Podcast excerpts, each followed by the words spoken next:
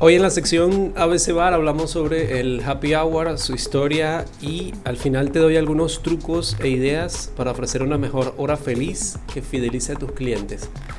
Iniciamos. Bienvenidos al podcast Detrás del Bar, donde aprenderás todo lo relacionado a la coctelería y el sector de alimentos y bebidas.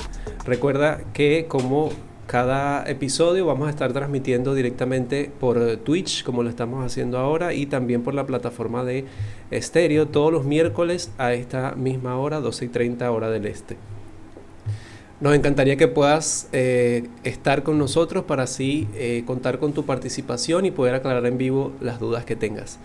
Quiero también invitarte a nuestra comunidad de Discord donde estamos eh, discutiendo generalmente sobre este tipo de temas, cuáles temas o dudas están en la comunidad para así poder aclararlos. Si te gustaría también apoyarnos económicamente de alguna manera para que eh, podamos seguir eh, informando o dando este tipo de eh, información de valor, te estoy dejando también un link para que nos puedas apoyar con lo que tú quieras. Todos somos culpables de haber aprovechado un happy hour, aunque al final no nos haya gustado lo que consumimos. Y es que en sí es un término que se ha popularizado como una ganga difícil de dejar pasar, como ese extra que te trae algo que vas a comprar, por ejemplo, al supermercado o a la licorería.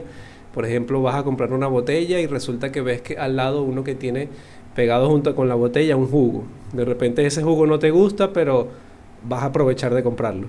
Algo así pasa con los happy. El término se usa desde aproximadamente el año 1900 y se popularizó en el año 1914 en la guerra que había entre México y Estados Unidos y los periodistas, aunque no lo creas, fueron los que volvieron popular este término. Ellos comenzaron a usar el término la hora feliz a bordo del barco pone contento a los TARS. Ese término TARS eh, hacía referencia a los tacones de alquitrán, que era una jerga que se utilizaba para los marineros de Carolina del Norte. Era normal encontrar en estas happy hour, en estas horas feliz, eh, peleas de boxeo, comida e incluso bebidas que servían para subir la moral de estos marines. Al final de la Segunda Guerra Mundial ya la costumbre se había extendido a todas las flotas navales estadounidenses y para el año 1959, específicamente para el mes de abril, también en un artículo del Saturday Evening Post popularizó nuevamente este término para quienes no pertenecían a la Marina. Ahora te voy a dejar algunos detalles de interés sobre lo que es el happy hour. La hora más popular para colocar el happy hour hoy en día es entre las 4 y las 7 de la noche o 7 de la tarde.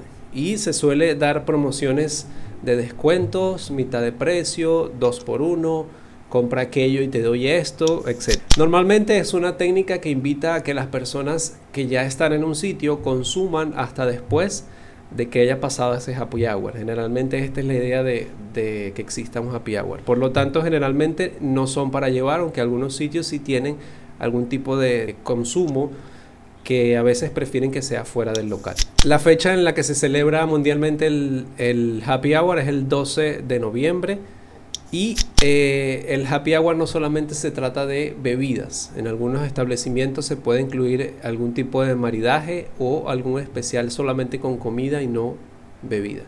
Ahora, como te había prometido, te voy a dar algunos tips para aprovechar mejor el happy hour, tanto si eres cliente como si eres un dueño o encargado de negocio. Primero, eh, algunos tips para, el, para ti como cliente.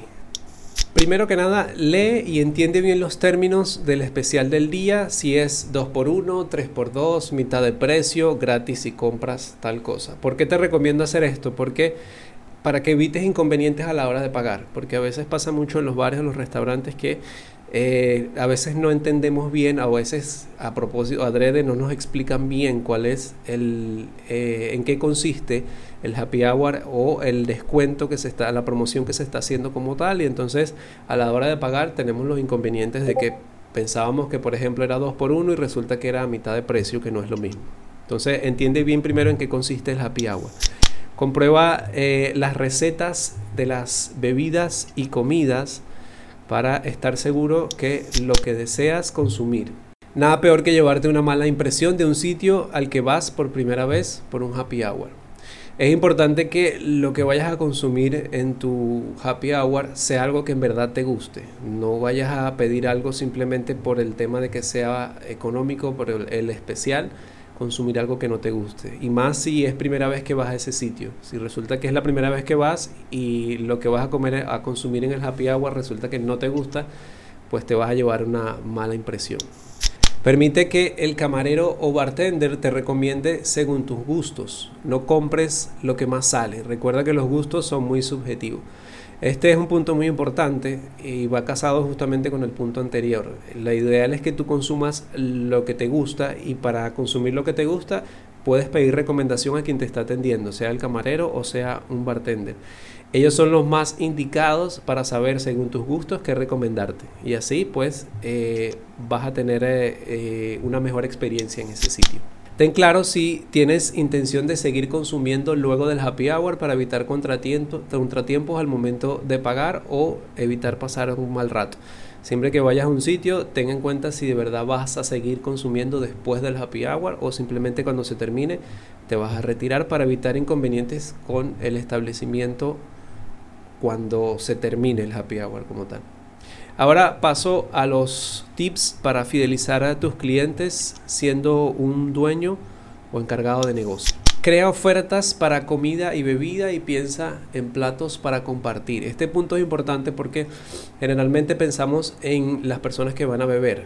Y recuerda que no todas las personas van solamente a beber. Hay muchas personas que no quieren beber o ya han bebido y lo que quieren es comer. Entonces trata de pensar siempre en ambos. Y si vas a pensar incluso en comida y en bebida o si vas a pensar en bebida, piensa también en aquellas personas que no consumen alcohol. Y así tratas de abarcar un público un poco más amplio. Incluye comidas o bebidas que solo estén disponibles en el happy hour. Esto te va a dar como que un punto de exclusividad puedes crear un pequeño menú que sea solamente para el momento del happy hour y eso hace que las personas que vayan se sientan como una especie de exclusividad al momento de consumir. Otra recomendación son los maridajes o armonías entre comidas y bebidas. Eh, algunos sitios ya están comenzando a hacer esto y esto, eh, aunque no lo creas psicológicamente, te puede llegar, eh, como puede llegar a motivar al cliente a que si de repente en el menú dice, este plato combina bien con esta bebida. Eso hace que el cliente como que en su mente diga, wow, pero yo quiero probar a ver si de verdad sabe bien o vamos a tratar de probar la experiencia completa. Entonces, eso puede ser una, una buena eh, recomendación. Otra opción es crear versiones en miniatura de las opciones del menú. ¿A qué nos referimos con esto? Crear eh, una versión que sea un poco más pequeña, como se, dice en algunos países, para picar. O sea, eh, si tú tienes, por ejemplo, el, plato de hamburguesa, tú puedes de repente hacer unas mini hamburguesas que les sirvan para que la cliente, las personas puedan degustar o puedan probar a ver si qué, qué les gusta más. ¿okay? Así tú le puedes ofrecer varios en vez de un solo plato completo. Controla bien el público y el horario en el que lo deseas en tu bar jugando con las horas y productos del menú. Eh, va muy ligado al tema de la exclusividad que tú coloques en tu menú.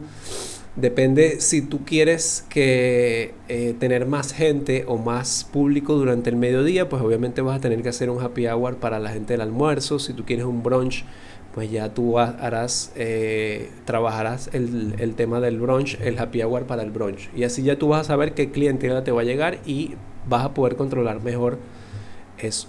Crear programas de fidelización para que el cliente vuelva en el que reciba algún ticket para descuento en su próxima visita. También otra buena opción eh, o técnica es utilizar ese tipo de eh, programas de fidelización, que simplemente si la persona vino hoy a un happy hour, yo le doy un ticket para que en su próxima visita va a tener un descuento aparte del happy hour que le estoy dando. O mira si tú vienes en la próxima la próxima el próximo happy hour tú vas a tener una entrada si compras tal cosa. Eso es una manera de fidelizar a tus clientes otro punto importante utiliza las redes sociales y técnicas de marketing que pueden ayudarte a posicionar tu eh, happy hour. Por ejemplo, ya se ha vuelto muy común, incluso existe un hashtag que se llama martes de taco y yo diría que esto es casi que a nivel mundial.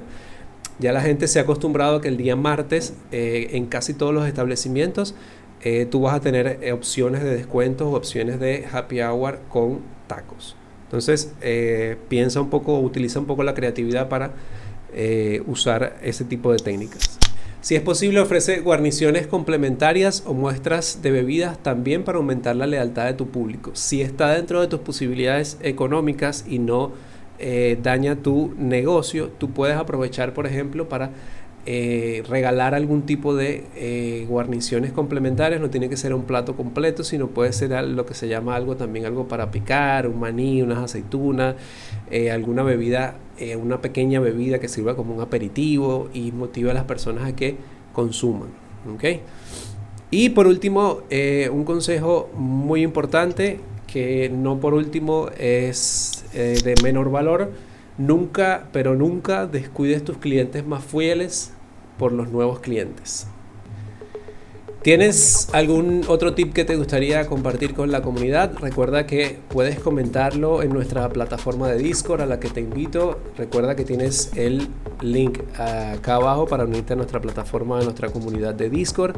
Si deseas apoyarnos, puedes hacerlo dejándonos un review en la plataforma de podcast preferido o un comentario like también en YouTube. Si esta información te está sirviendo, por favor compártela con quien le pueda ser útil. Recuerda que si deseas apoyarnos, también lo puedes hacer en el link que te estoy dejando también por allí.